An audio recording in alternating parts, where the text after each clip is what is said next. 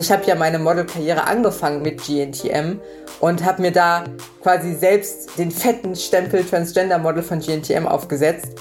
Und das ist okay so. Ich habe es mir selbst ausgesucht.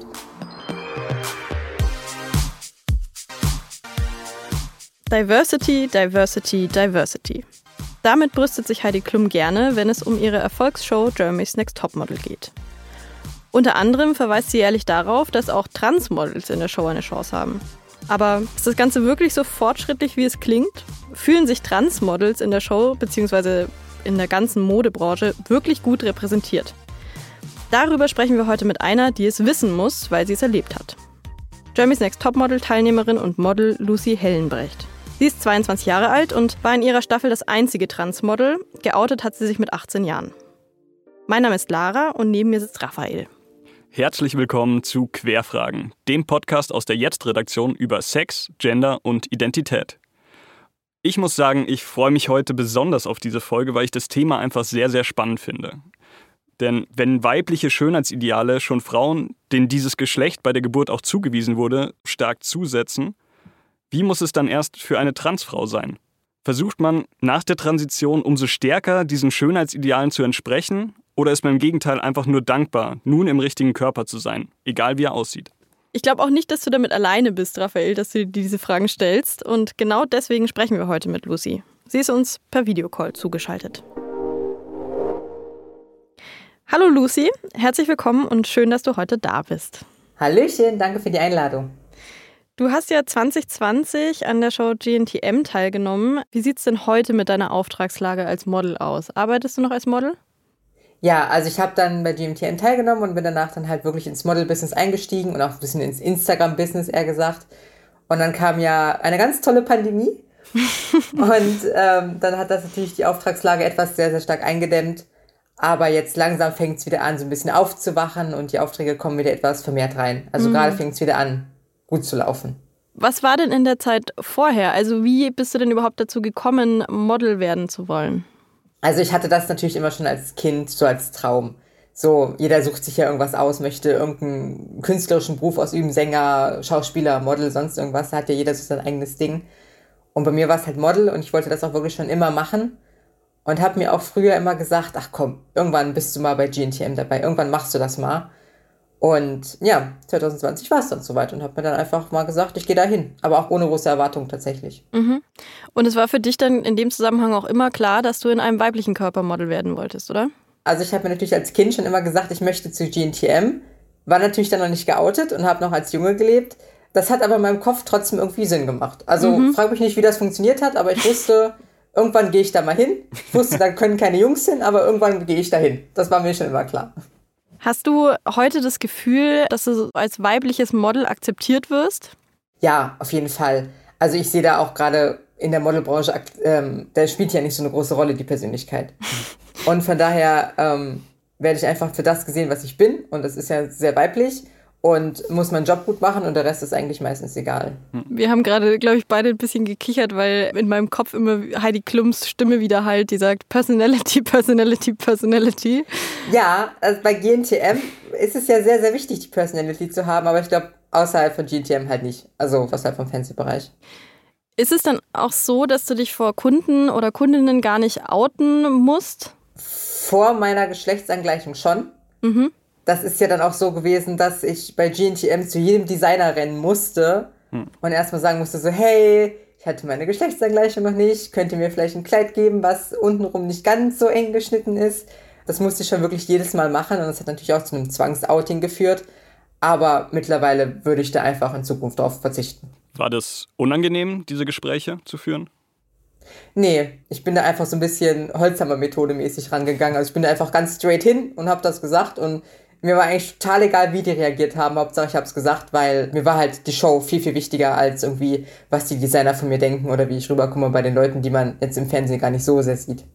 Hast du da schlechte Erfahrungen mal gemacht? Also irgendwie, dass jemand komisch geguckt oder keine Lösung parat gehabt hätte oder irgendwie sowas in die Richtung? Nee, wenn dann halt nur so Gleichgültigkeit. Also von wegen so, ja, kriegen wir schon hin, machen wir schon. Aber es waren auch wirklich Leute dabei, die haben sich dann richtig gefreut und gefeiert. Die meinten dann so, oh, das ist so cool und oh mein Gott, natürlich achten wir da drauf. Und ähm, die waren da wirklich, die meisten waren da sehr, sehr nett. Was ist dir denn lieber? Mir ist beides recht. Ich fand auch beides bei GNTM cool. Ich hatte das halt einmal in Costa Rica, dass mich halt einer der Designer übel abgefeiert hat hinter den Kulissen. Fand ich schon, fand ich schon süß. Aber ansonsten, man ist ja da auch so unter Stress und man hat keine Zeit und Adrenalin und Druck. Da gehst du halt einfach schnell hin, sagst das und wenn die halt auch nicht großartig reagieren, weil sie selber im Druck sind oder selber keine Zeit haben, dann ist es egal. Dann ist es voll okay so. Mhm. Du hast ja gerade eben schon gesagt, dass es überhaupt kein Thema mehr ist bei Castings oder wenn du gebucht wirst.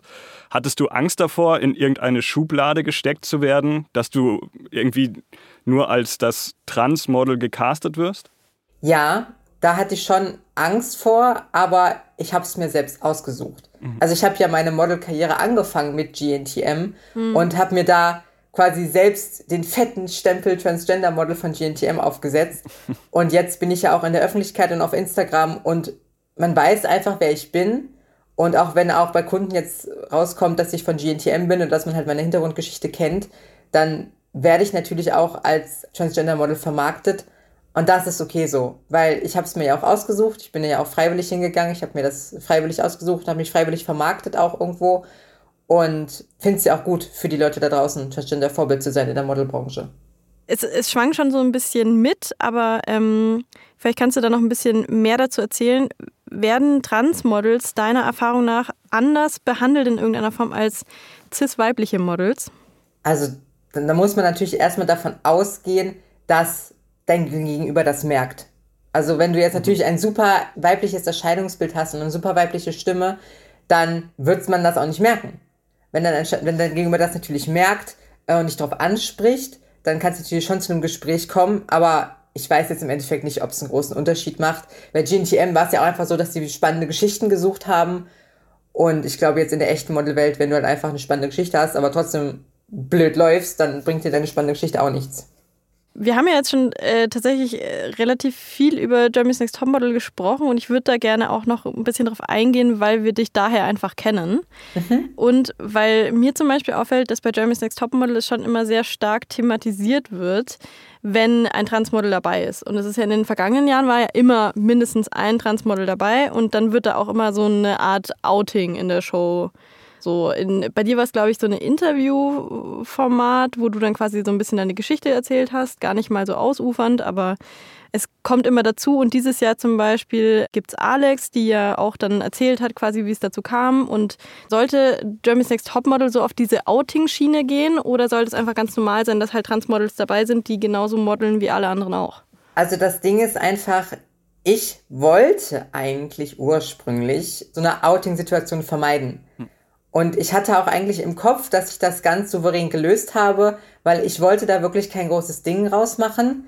Ich bin dann einfach, gerade bei der ersten Fashion Show, die wir in München gelaufen sind, bin ich einfach zu unseren äh, Fitting-Leuten gegangen, habe gesagt, hier, ich bin Transgender, habe meine Geschlechtsangleichung noch nicht. Dann wegen dem Kleid, ne? Mhm. Und das hat die Kamera natürlich aufgeschnappt. Und da musste ich natürlich auch O-Töne dazu abgeben und mich zu dem Thema äußern. Und dann war es mir halt auch noch sehr wichtig, dass ich das Heidi in Costa Rica beim ersten Shooting persönlich sage hat natürlich auch die Kamera aufgeschnappt, musste ich mich auch in O-Ton zu äußern. Und dann hat sich ProSieben quasi so mein eigenes Outing zusammengespinnt aus den ganzen Szenen, die ich über die Tage und Wochen gegeben habe. Aber eigentlich war mein Plan, das gar nicht so zu thematisieren, wie jetzt zum Beispiel das Alex gemacht hat, die gesagt hat, komm Mädels, wir setzen uns mal eine große Runde und ich erzähle euch das. Das habe ich ja bei den anderen Kandidaten noch einfach privat gemacht. Du hast jetzt aber auch angedeutet, also du meinst ja, du hattest eigentlich nicht vor, dich da jetzt äh, groß zu outen vor den Kameras. Dann wird es aufgeschnappt. Hast du dich da auch reingedrängt gefühlt?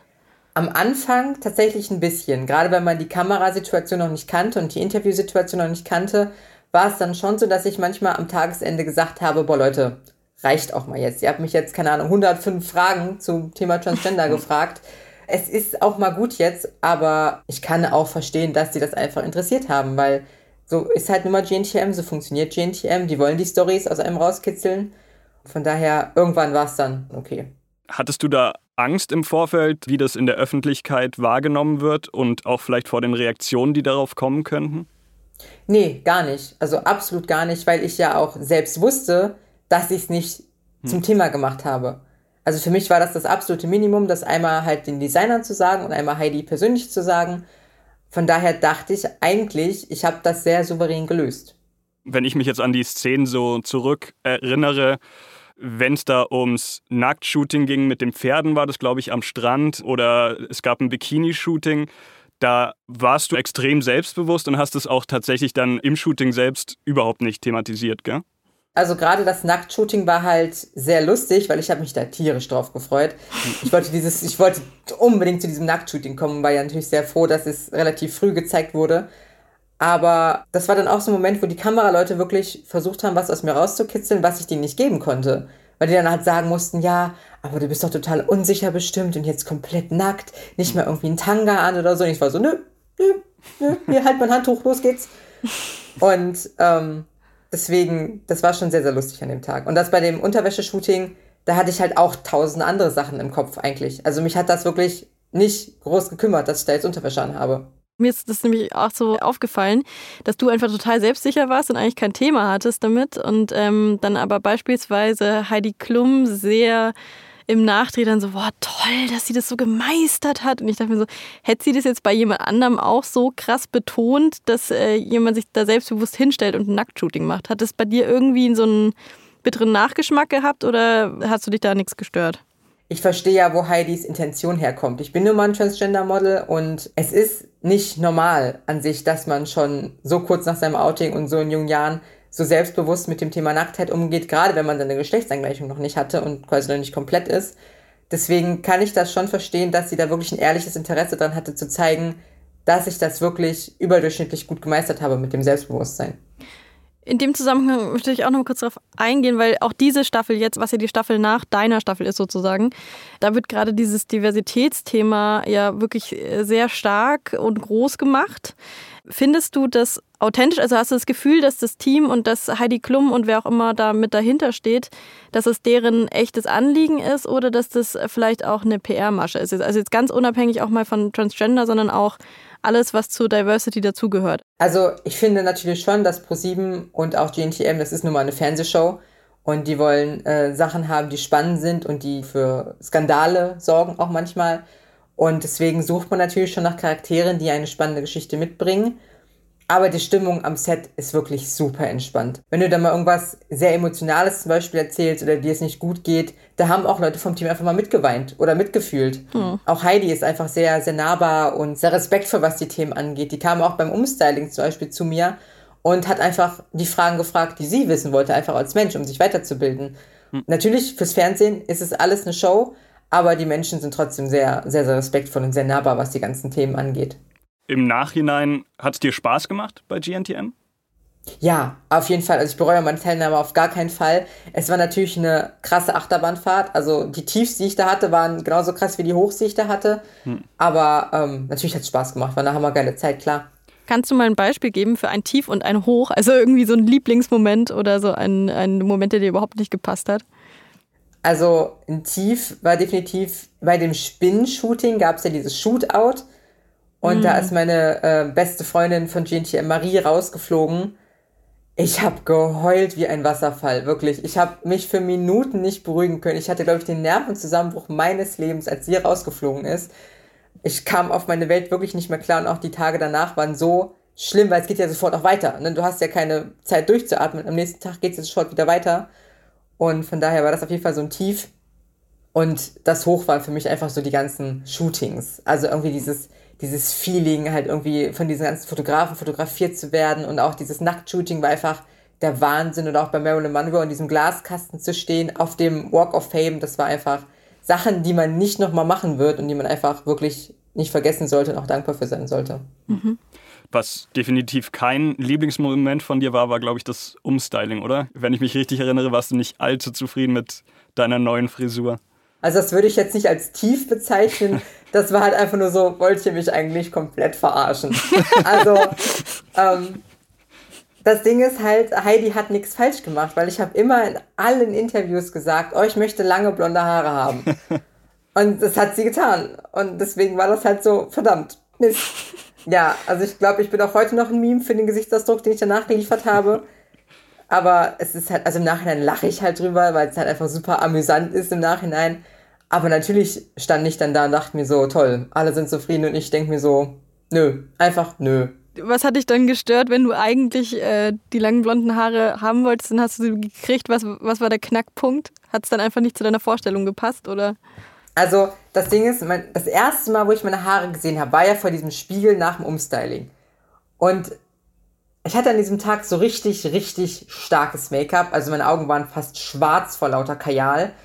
Und dann hatte ich natürlich noch meine sehr blasse, leicht pinkliche Haut. Dann diese, diesen fetten Pony, diese fetten Stufen, die direkt vor meinem Gesicht hingen. Und dann noch diese Farbe, die einfach, es tut mir leid, pissgelb war. und ähm, ich beschäftige mich halt zum Beispiel sehr, sehr viel mit Haarfarben. Ich habe auch seit ich 16 bin, färbe ich meine Haare eigentlich alle paar Monate. Und deswegen sollte man eigentlich erwarten, dass die einen Blond hinkriegen, der äh, zu meinem Hautton passt. Aber ähm, ja, war wohl nix. Ich habe mal ein bisschen deine Instagram-Seite, deinen Account angeschaut und habe dann gesehen, du hattest zwischenzeitlich so das Gegenteil von den langen blonden Haaren. Da hattest du wieder extrem kurze Haare. Ja. Warum hattest du dich damals für diesen kurzen Look entschieden? Die ganz kurze Antwort ist einfach, weil ich Bock drauf hatte. Hm. Also ich äh, färbe meine Haare wirklich alle drei Monate. Ich glaube, ich hatte allein 2020 das GNTM-Umstyling, dann habe ich sie etwas hellbrauner gefärbt, dann hatte ich die Extensions raus, hatte sie wieder blond, dann habe ich sie auf den Bob wachsen lassen, hatte sie dann weiterhin blond, habe sie dann rot gefärbt, habe sie dann wieder blond gefärbt, habe sie dann kurz gemacht und habe dann Extensions reingemacht. Also hm. äh, ich verändere mich wirklich da, was, was das angeht, sehr, sehr häufig und sehr, sehr gerne und es kommt auch bei meinen Zuschauern immer sehr, sehr gut an. Und ähm, bei meinen kurzen Haaren war dann auch so, dass meine OP anstand mhm. und ich wusste, dass ich irgendwie drei Wochen oder so im Krankenhaus liege und es war super entspannt, sich einfach nicht die Haare machen zu müssen. Also ich sag's, wie es ist. Mit der OP, das ähm, nur für die ZuhörerInnen, das war die Geschlechtsangleichung. Ah ja, genau, richtig, ja. genau, das war die Geschlechtsangleichung, richtig. Du hast ja gerade schon ein bisschen erzählt über Instagram. Wie ist denn das bei dir? Also du hast äh, so ungefähr, glaube ich, 35.000 FollowerInnen, oder? Mhm, genau. Es gibt ja bei Social Media so ein paar Themen und ein Thema ist Hass. Hast du auf Social Media schon negative Erfahrungen gemacht? Also Hassnachrichten habe ich halt damals zur Ausstrahlung sehr, sehr starke bekommen, weil ich natürlich immer weitergekommen bin von Runde zu Runde in der Show, obwohl ich natürlich gar nicht laufen konnte. Hm. Und das hat natürlich für sehr viel Unmut gesorgt. Aber seitdem die Ausstrahlung vorbei ist und ich quasi nur noch die Leute an meiner Seite haben, die mich damals schon gefeiert haben, die mich jetzt auch immer noch feiern, habe ich wirklich kaum Hate-Nachrichten. Also unter meinen Kommentaren schon gar nicht, außer vielleicht mal irgendein so Einsamer, der sich da irgendwo hin verirrt. Mal so eine eklige DM, klar. Aber seitdem die Ausstrahlung vorbei ist, habe ich wirklich nur noch eine Community, die zu 100% hinter mir steht. Hast du da irgendwie Unterstützung bekommen während der Ausstrahlung oder wie hast du das verarbeitet? Also Unterstützung auf jeden Fall. Meine anderen Mitstreiterinnen, die kannten mich natürlich auch persönlich und die wussten auch, dass ich mir den Arsch aufgerissen habe, um laufen zu lernen, um in der Show teilzunehmen. Und die haben mir natürlich auch den Rücken gestärkt und haben gesagt, ey Leute, Kritik ist gut, aber das, was gerade unter Lucys Kommentaren abgeht, geht gar nicht. Also da haben wir wirklich sehr, sehr starken Zusammenhalt bewiesen.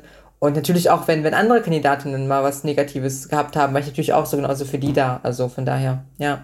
War in deiner Staffel nicht auch Liana Schon, ne? Ja, ja, ja, war sie. Hat es da was gebracht mit dem? Oder gab es da den Zusammenhalt nicht, weil sowieso alle ein bisschen verfeindet waren mit ihr? Das interessiert mich jetzt mal kurz persönlich. also, ähm, ich bin halt einfach rausgeflogen, bevor das ganze Drama angefangen mhm. hat. Und ich kam mit Liana klar. Und Liana und ich hatten natürlich so eine Connection, weil wir beide aus Kassel kommen und haben uns direkt dadurch quasi angefreundet. Und wenn man halt mit Liana gut ist und befreundet ist, kann man einfach mal sagen, ey Liana, das war gerade ein bisschen zu viel. Und dann nimmt sie das auch an. Aber ähm, ich kann natürlich nicht für das sprechen, was dann passiert ist, als ich rausgeflogen bin. Aber ich habe mich mit ihr gut verstanden, mhm. tatsächlich. Ja. Ich habe so das Gefühl, dass Social Media ähm, immer mehr zu einer Alternative für die Modewelt wird, dass sich ähm, das auch den für Models mehr Freiheiten gibt, ähm, selber den eigenen Weg zu gehen. Ist das tatsächlich so? Ja, also es kommt drauf an. Also es gibt natürlich einfach das klassische Instagram-Modeln und das auf dem Runway und wirklich in der Welt draußen sein und wirklich Modelaufträge machen, das sind zwei unterschiedliche Welten. Also ich glaube nach wie vor, dass sich Models draußen in der realen Welt, in New York, Mailand, Paris, was auch immer, nicht ganz so frei entfalten können, wie sie es auf Instagram tun können. Natürlich auch Diversity wird immer größer geschrieben, individuelle Typen kommen auf den Laufsteg und bei Shootings werden immer mehr individuelle Typen gesucht. Aber es ist einfach eine ganz, ganz andere Welt als auf Instagram. Eine komplett andere. Wie ist es denn bei dir jetzt als Transfrau? Hast du irgendwie das Gefühl, dich beeinflussen so weibliche Schönheitsideale noch mal stärker als Cis-Frauen? Also es ist halt so, dass man sich gerade direkt nach seinem Outing halt unfassbar viele Gedanken um seine Weiblichkeit macht. Mhm. Ich bin halt zum Beispiel damals auch dann nach meinem Outing in die Schule gegangen als, als Frau und so weiter und so fort. Und kurze Haare waren damals vor vier Jahren auch für mich ein No-Go. Ich hätte mir niemals vorstellen können, als Frau kurze Haare zu tragen, weil das ist ja so unweiblich. Und jetzt habe ich es halt letztes Jahr selber gemacht, weil ich mich einfach davon lösen wollte. Und am Anfang spielt es eine sehr, sehr große Rolle. Am Anfang vergleicht man sich und möchte unbedingt aussehen wie das beliebteste Mädchen der Schule. Und da gibt es auch keinen Weg dran vorbei. Man nimmt, nimmt auch keinen Kompromiss an, dass man halt nur mal anders aussieht oder dass man nur mal anders ist. Und man, man feiert das nicht, dass man individuell ist, dass man anders ist, dass man einzigartig ist, sondern man möchte einfach wirklich nur sich angleichen und zur breiten Masse der Frau dazugehören. Mhm. Was sind denn da so konkrete Punkte, über die du jetzt den Kopf zerbrochen hast? Also du hast gerade schon mal die Haare genannt. Gab es noch andere Stellen, wo du irgendwie dir dachtest, das ist mir nicht weiblich genug, so wie es jetzt ist? Ich habe auch sehr, sehr oft in der Schule auch einfach hohe Schuhe getragen, weil ich dachte, das ist weiblich. High Heels, hohe Schuhe, das ist das, was Weiblichkeit ausmacht. Skinny Jeans, körperbetont, bauchfrei. Ich war halt auf jeden Fall die, die in der Schule immer aufgefallen ist, weil ich halt wirklich immer nur so rumgelaufen bin.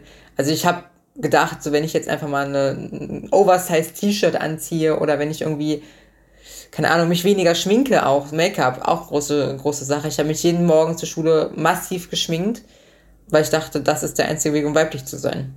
Wann hat es denn alles angefangen? Weil ich glaube, geoutet hast du dich ja erst mit 18, oder? Genau, richtig. Ich bin ja auch noch tatsächlich mit einer Zeit aufgewachsen, da konnte man nicht einfach alle Informationen aus dem Internet rauspopeln. Und ich wusste natürlich auch als Kind schon, dass es bei mir irgendwas gibt, was anders ist, dass ich nicht stereotypisch männlich bin. Und ich konnte es einfach nicht benennen. Und jetzt irgendwann mit, mit 16, glaube ich, habe ich dann auf YouTube tatsächlich hier Julina Mennen entdeckt, falls euch das ein Begriff ist, die YouTuberin, die auch äh, eine Transfrau ist. Und da habe ich gesagt, so, jo, das ist es. Das passt. Und seit dann, ab dann habe ich mich halt informiert, wie man das angeht und habe mich dann halt eineinhalb Jahre später mit 18 dann geoutet. Mhm. Wie hast du denn diesen Wechsel empfunden? Also die Gesellschaft hat dich ja damals, bis du dich geoutet hast, als Mann wahrgenommen. Hast du irgendwie ähm, Unterschiede gemerkt, welche Beauty-Standards an dich gesetzt wurden davor und danach? Ich war vorher in der Schule, als ich noch als Junge gelebt habe, ein absoluter Lauch und äh, ein Loser, kann man wirklich so sagen. Also ich hatte auch mit Mobbing zu tun tatsächlich und alle in meiner Klasse und in meiner Umgebung waren einfach diese sportlichen Handballjungs. Mhm. mhm. Und ich halt nicht. Und das hat dann natürlich auch, wie gesagt, ein bisschen zu Mobbing geführt, ein anderes Thema. Aber dann hatte ich halt mein Outing und plötzlich bin ich diese große, attraktive, schlanke Frau. Und vorher, ich war vorher natürlich auch genauso groß, genauso schlank, hm. aber ich war halt deswegen total unbeliebt. Also war es bei dir tatsächlich in dem Fall, dass die Standards, die an dich gesetzt wurden, härter waren oder dich stärker beeinflusst haben, negativer beeinflusst haben, ähm, als dich die Gesellschaft noch als Mann wahrgenommen hat? Ja, also es ging mir halt auch damals einfach darum, dass ich nicht in dieses Bild reinpassen wollte. Hm, also ja. ich wollte, ich, ich, ich, mochte kein Handball, ne? ich wollte keinen Sport machen. Ich war, ich bin ja auch jetzt immer noch sportfaul. Also ähm, mich hat das alles damals halt nicht interessiert aber das kommt halt alles nochmal anders. Es kommt einfach anders rüber, wenn man halt als Junge sagt, so, oh, ich habe keinen Bock auf Sport und ich, ich interessiere mich nicht für Mädchen und also ich, ich bin nicht cool, ich gehe nicht saufen, ich gehe nicht auf die Kirmesfeten auf dem Dorf. Das kommt dann einfach als Mann, glaube ich, nochmal in der Pubertät anders rüber, wenn man mhm. einfach sich so verhält.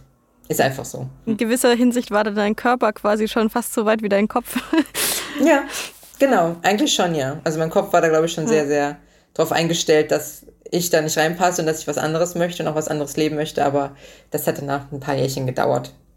Ja, bei dir ging es ja jetzt auch sehr schnell, ne? wenn man jetzt mal so drüber nachdenkt. Also mit 18 hast du dich geoutet, äh, jetzt bist du, glaube ich, 22, oder? Genau, richtig. Äh, genau. Also in diesen, in diesen vier Jahren quasi aus einem männlichen Körper sich zu befreien und am Ende so als Frau dazustehen, die einfach ein erfolgreiches Model ist. Das ist ja schon irgendwie sehr, sehr schnell. Kennst du vielleicht auch andere Geschichten, wo es ein bisschen schwieriger war? Also, also es ist natürlich auch einfach so, dass es halt bei mir Gott sei Dank eine große Veranlagungssache war. Natürlich, ich bin sehr schlank, ich bin nach Frauenstandards groß. Und natürlich gibt es Personen, die einfach sehr bulkig sind, sehr, sehr breit gebaut, eine viel, viel tiefere Stimme haben. Gerade Stimme ist ein Thema, was, was glaube ich, sehr, sehr viele belastet. Also Transmenschen, wenn man halt relativ wenig gegen machen kann tatsächlich von der, von den Operationen her. Da muss man einfach quasi mit leben. Und das ist sehr, sehr leicht, einen schwierigeren Weg zu haben ins Frausein. Also ich hatte Gott sei Dank wirklich einen der leichtesten Wege, den man sich vorstellen kann. Das ist nicht der Standard. Das ist wirklich der Standard, dass man wirklich lange kämpfen muss, bis man irgendwie halbwegs weiblich aussieht. Hm. Wenn wir jetzt mal auf die Modeindustrie nochmal kommen, da hat sich ja auch einiges getan. Also ich glaube, das erste Transgender-Model war April Ashley in den 60er Jahren, die nicht geoutet war. Als dann aber bekannt wurde, ist die Karriere vorbei gewesen für sie. Sie hat keine Aufträge mehr bekommen. Und wie hat sich denn die Modeindustrie verändert ähm, in den letzten Jahren? Also die Modeindustrie hat sich auf jeden Fall sehr, sehr stark verändert, liegt aber auch daran, dass die Welt einfach weitergeht und sich verändert und auch einfach offener wird. Aber es gibt dann einfach noch so Marken, zum Beispiel, ich nenne jetzt mal als Beispiel Victoria's Secret, mhm. hatte vor nicht allzu langer Zeit einen Skandal, dass sie gesagt haben, sie würden niemals ein Transgender-Model und ein Kirby-Model in ihrer Linie laufen lassen, weil das entspricht nicht der weiblichen Fantasie von Victoria's Secret. Und ähm, wenn man sowas hört, ist es natürlich erstmal ein Kopfschlag, weil du denkst ja, das kann doch nicht sein. Das war, glaube ich, 2018 oder 2019 hatten die diesen Skandal, wo man sich denkt, das kann doch zur heutigen Zeit eigentlich nicht sein. Wie wichtig war das denn für dich, dass du quasi Vorbilder hattest? Du hattest vorhin einmal kurz schon erzählt von einer YouTuberin. Inwiefern brauchtest du diese Vorbilder? Also zum Beispiel Julina Menn brauchte ich erstmal, um zu erkennen, wer ich überhaupt bin, ganz klar. Und auch äh, 2019 bei GNTM war ja die Tatjana, das Transgender-Model. Und das war für mich auch sehr, sehr wichtig. Also ich musste Tatjana damals bei GNTM im Fernsehen sehen, um zu merken, das geht. Die Welt ist offen genug, dass man das machen kann. Und auch Heidi und ProSieben sind offen genug, dass man da hingehen kann. Sonst hätte ich es nicht gemacht. Also sonst wäre ich nicht zu GNTM gegangen, ganz ehrlich. Tatjana hatte, glaube ich, damals auch den Personality Award am Ende gewonnen, oder? Ja. Das war wahrscheinlich auch nochmal ein extra. Ja, man sieht sie jetzt auch an, an Alex. Also aus der jetzigen Staffel, die kommt ja auch unglaublich gut bei den Zuschauern an, weil die auch einfach so ist, wie sie ist und irgendwie da eine coole Story draus gemacht hat mit ihrem Outing, aber auch trotzdem von ihren Leistungen einfach mega absahnt und einfach eine coole Socke ist. Ähm, von daher, das ist schon alles cool, wie es momentan läuft mit den Transgender Models. Siehst du dich selber als Vorbild? Ja, also ich habe ja auch tatsächlich während meiner OP sehr, sehr viel nach außen getragen und wusste, dass ich Menschen helfen kann. Also ich habe einfach nur mal meine Nische, wo ich weiß, ich bin betroffen und ich kann anderen Menschen, die auch betroffen sind, wirklich Mut machen, helfen, Infos geben und ich bin sehr, sehr gerne ein Vorbild tatsächlich. Hast du auch das Gefühl, das machen zu müssen? Also, dass du irgendwie so das Gefühl hast, du hast so eine moralische Verpflichtung für andere, dieses Vorbild äh, zu sein? Ja, das ist tatsächlich auch ein bisschen die Schattenseite. Also mir hatte mal eine Zuschauerin geschrieben, die auch trans ist, die hat das sehr, sehr schön auf den Punkt gebracht. Die meinte, ähm, Transgender sein ist dein Job. Und das ist irgendwo auch so, weil man natürlich sich auch irgendwie mal ein bisschen von dem Image lösen möchte und einfach Frau sein möchte. Aber ich habe es mir halt so ausgesucht. Also es ist wirklich so, dass ich halt jetzt nur mal das Transgender-Model bin. Und auch wo mich meine Community natürlich akzeptiert, egal was ich mache, ist es einfach so, dass es quasi mein Job ist, Transgender-Model zu sein oder mhm. Influencerin zu sein oder sowas. Es ist halt natürlich im privaten Leben nochmal ein bisschen anders, aber beruflich ist es halt wirklich, dass das mein Job ist. Du hattest ja jetzt auch mittlerweile, das hatten wir vorhin schon einmal kurz angesprochen, eine geschlechtsangleichende Operation. Du hast es ja auch bei dir auf deinem Insta-Kanal zum Beispiel in der Story gepostet, dass du quasi dann auch die Kontrolltermine auch noch äh, darüber erzählt hast und äh, bist damit ja jetzt quasi komplett durch. Aber herzlichen Glückwunsch Dankeschön. zum einen. War dir das irgendwie in einer besonderen Form wichtig, die Leute daran teilhaben zu lassen? Ich hatte irgendwie das Gefühl, das war jetzt so das größte Thema um dich in den letzten Wochen und Monaten. Ja, also ich bin halt einfach eine sehr offene Person und teile sehr, sehr viel auf Instagram von meinem Privatleben.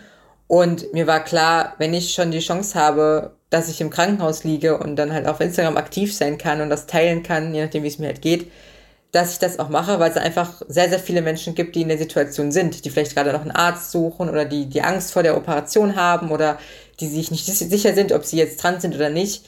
Und das hilft. Also ich habe so viele Nachrichten bekommen, tagtäglich, dass ich Menschen helfe damit und dass sie sich wirklich sicherer in ihrem Körper fühlen und nicht mehr so viel Angst vor der Operation haben und natürlich auch einfach aufklären über alle Risiken und das, was auch schief gehen kann und das, was manchmal nicht so schön läuft und dass man auch mal Tiefpunkte hat.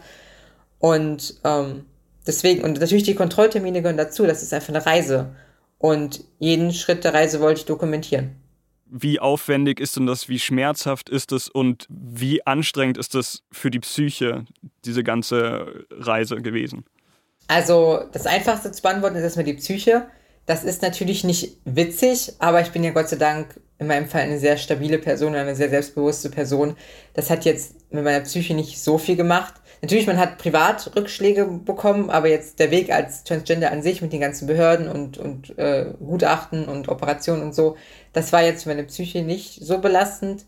Aber es ist einfach so, dass man da halt vier Jahre lang dran nagt und darum kämpft. Und ich bin auch einfach eine Person, ich äh, habe auch nicht lange gefackelt. Also ich habe immer genau dann das eingereicht, wann ich genau konnte und habe alle Deadlines quasi bis auf den Tag genau abgewartet und keinen Tag länger gewartet, dass es halt möglichst schnell rum ist. Und das ist natürlich jetzt in der Operation gegipfelt und da waren die Schmerzen bestialisch. Also da kann mir keiner erzählen, dass sich das einer freiwillig antut, weil das würde keiner freiwillig machen, wenn es nicht halt sein müsste, weil man einfach nur mal trans ist. Das war brutal. Ja. Sehr. Von welchem Zeitraum sprechen wir da ungefähr? Also wie lang hast du dann quasi Schmerzen aushalten müssen? Wie lang zieht sich überhaupt so ein so eine OP und die Nachwirkungen? Also ich hatte halt eine, ich hatte zwei Sitzungen. Die eine war quasi dafür da, dass das alles funktioniert, dass das alles quasi gut verkabelt ist, sage ich jetzt mal. Und die zweite war dann halt die Optik, dass es so aussieht, wie es soll. Und für die erste Sitzung lag ich drei Wochen im Krankenhaus und hatte dann zwei Monate Pause, also acht Wochen. Und dann hatte ich die zweite Sitzung und da lag ich auch noch mal eine Woche oder irgendwie acht oder acht oder neun Tage. Und dann hatte ich danach auch nochmal eine Genesungszeit von acht Wochen. Hui. Acht Wochen ist pui. Ja, ich habe jetzt gerade erst vor kurzem wieder angefangen, richtig zu modeln, weil die acht Wochen quasi abgelaufen sind. Wie sieht denn so eine Genesungszeit aus? Also äh, was für Regeln musst du dich da zum Beispiel halten? Also liegst du da die ganze Zeit komplett oder ab wann kannst du wieder anfangen, dich normal zu bewegen vielleicht? Also es gibt ja drei Sachen. Nee, es gibt vier Sachen. Es gibt Sitzen, Stehen, Laufen und Liegen. Und Laufen hat funktioniert und Liegen hat funktioniert. Stehen war eine Katastrophe und Sitzen war auch eine Katastrophe. Also ich durfte sogar am Anfang gar nicht sitzen, wurde mir gesagt, weil das halt zu viel Belastung auf den Bereich auswirken würde. Stehen hat auch unglaublich wehgetan. Das hat wirklich diese acht Wochen gedauert. Weil das, das, das Witzige war eigentlich, ich bin aus dem Krankenhaus raus, hatte diese acht Wochen Genesungszeit und dann hat es gerade angefangen besser zu werden und dann hatte ich die zweite Operation. Hm. Und dann ging der ganze Spaß wieder von vorne los. Und jetzt bin ich gerade erst seit einigen Tagen an dem Punkt angelangt, wo ich sage, okay, jetzt geht's mir wieder gut. Ist ja auch krass als Freiberuflerin einfach mal acht Wochen lang auszufallen und nicht arbeiten zu können, oder? Ja, also ich habe hier Gott sei Dank ein Management, was mir da sehr gut den Rücken gestärkt hat und die auch gesagt haben, hey, wir machen, wir schieben deine Termine so, dass du entweder was im Vorhinein aufnehmen kannst oder dass es halt genau danach liegt. Aber ich bin dann auch keine Mimose. Also wenn jetzt mein Management ankam und gesagt hat, hier, du bist jetzt aus dem Krankenhaus raus, du musst das jetzt machen oder wir haben dann eine Jobanfrage für dich, dann habe ich auch nicht rumgeheult. Also ich hatte auch, glaube ich, direkt nach meiner ersten Operation hatte ich ein Interview-Dreh, wirklich, der dann auch live hier in Kassel war mit dem Fernsehteam. Das war nicht angenehm. Es hat wehgetan, aber das, das mache ich halt. Ist die Reise jetzt für dich zu so einer Art Abschluss gekommen? Ja, also auch als ich jetzt bei meinem letzten Kontrolltermin mit meiner Ärztin zusammensaß, ich glaube, sie war auch ein bisschen emotional. Das ist, ich saß halt vor ihr und meinte so, ja, das war's dann jetzt. Ne? Und sie so, ja, wir sind fertig. Und das, da muss man erstmal wirklich drauf klarkommen. Das muss man wirklich erstmal verdauen, dass man wirklich vier Jahre jetzt in meinem Fall tagtäglich unter Adrenalin stand oder Stress stand, das endlich hinter sich zu bringen. Und jetzt ist es so und das ist schön. Hast du jetzt, wo du quasi mit dieser Reise fertig bist, Pläne für eine neue Reise, also Pläne für die Zukunft, die du jetzt dir erfüllen kannst, die du vielleicht früher nicht gedacht hättest, dass du dir erfüllen kannst? Also ich möchte auf jeden Fall beruflich weiter gucken, dass ich im Model-Business aktiv bleibe und auf Instagram aktiv bleibe, weil GNTM und auch meine Geschichte irgendwo hat mir das, diese Plattform geschenkt und die werde ich auch nicht mehr weggeben. Und ab jetzt kann ich eigentlich quasi durchstarten und es kommen eigentlich jetzt nur noch mehr Unterwäsche-Shootings oder so. Weißt du, sowas. das konnte ich vorher zum Beispiel nicht machen, da wird jetzt auch einiges kommen. Ähm, einfach die Freiheit zu machen, was ich möchte, die werde ich auf jeden Fall nutzen. Das ist, finde ich, ein sehr, sehr schönes Schlusswort. Dann äh, vielen, vielen Dank, Lucy, dass du da warst. Gerne. Ja, und damit vielen, vielen Dank fürs Zuhören. Wie ging's euch denn? Ähm, wie fandet ihr die Folge? Habt ihr Feedback, Kritik oder habt ihr auch Themenvorschläge? Schreibt uns doch gerne. Entweder per Mail an info.jetzt.de oder ihr schickt uns einfach eine Nachricht über unsere Social Media Accounts. Bis zum nächsten Mal. Tschüss.